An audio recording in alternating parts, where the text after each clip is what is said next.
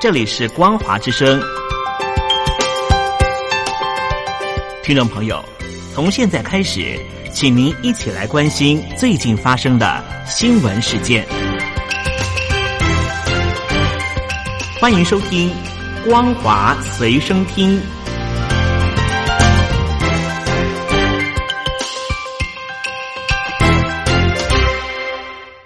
各位听众朋友，您好，欢迎收听这节的《光华随身听》，我是苏燕。首先带您关心，大陆年底要完成全面脱贫，但是在政府财政大力支持下，地方一些滥用经费的做法却不断曝光。曾被列为贫困县的贵州省建和县，耗资人民币八千六百多万，新建世界最大苗族女神像。有网友空拍高达八十八公尺的苗族女神养阿莎雕塑，这座雕塑在二零一七年七月建成，遭到质疑花了八千六百多万元建造，还是国家级贫困县，批评是搞形象工程。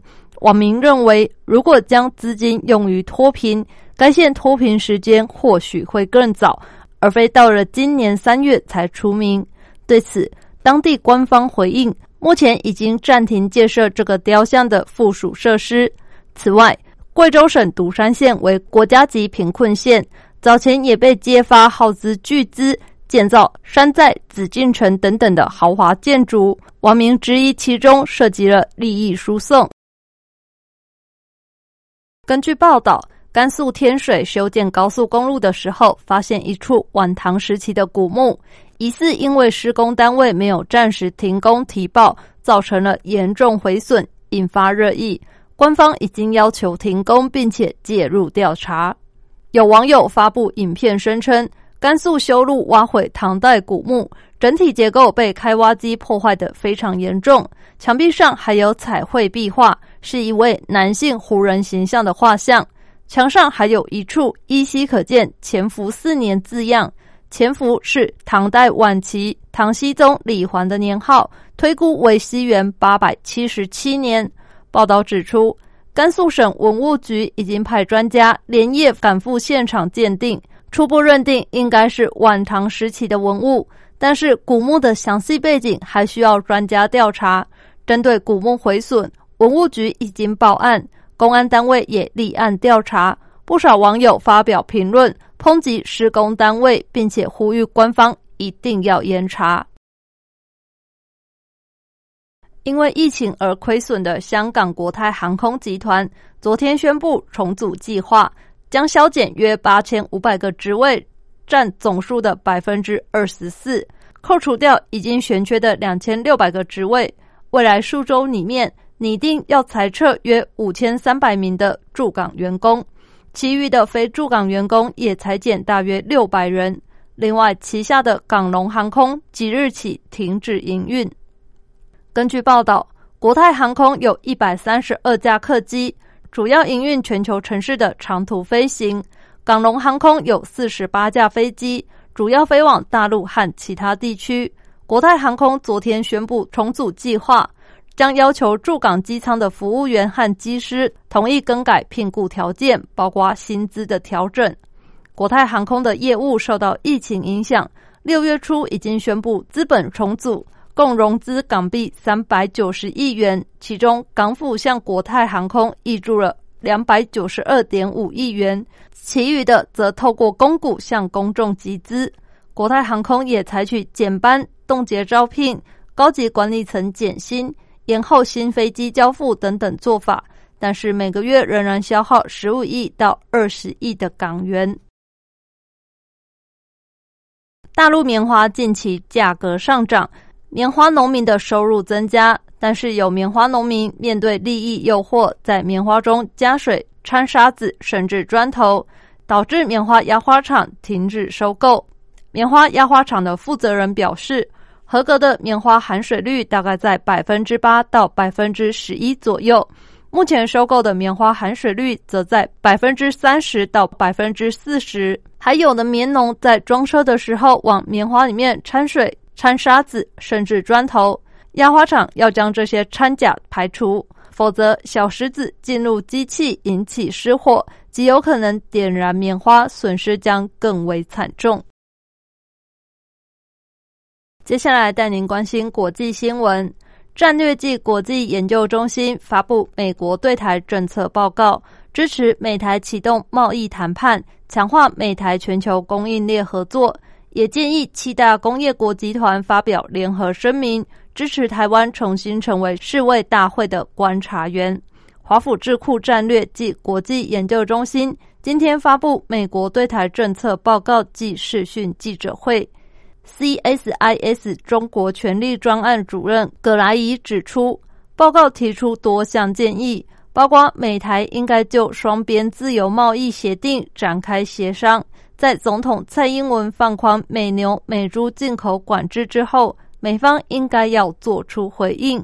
而台湾在全球供应链发挥至关重要的作用，特别是自通信技术方面。报告建议要将台湾纳入有关出口管制、网络安全和科技供应链多方讨论。报告也指出，美国应该要和理念相近的国家加强联盟，并采取行动。扩大台湾参与主要国际组织。报告建议，七大工业国应该要发表联合声明，支持台湾重新成为世界卫生大会的观察员。而在安全领域方面，报告建议，美国新任政府应该要对台湾安全进行全面检讨，要和台湾共同合作，强化威慑力，应应中国威胁。报告同时也建议美国要发起太平洋防御计划，对这个地区日益恶化的军事平衡提供一系列的应对措施。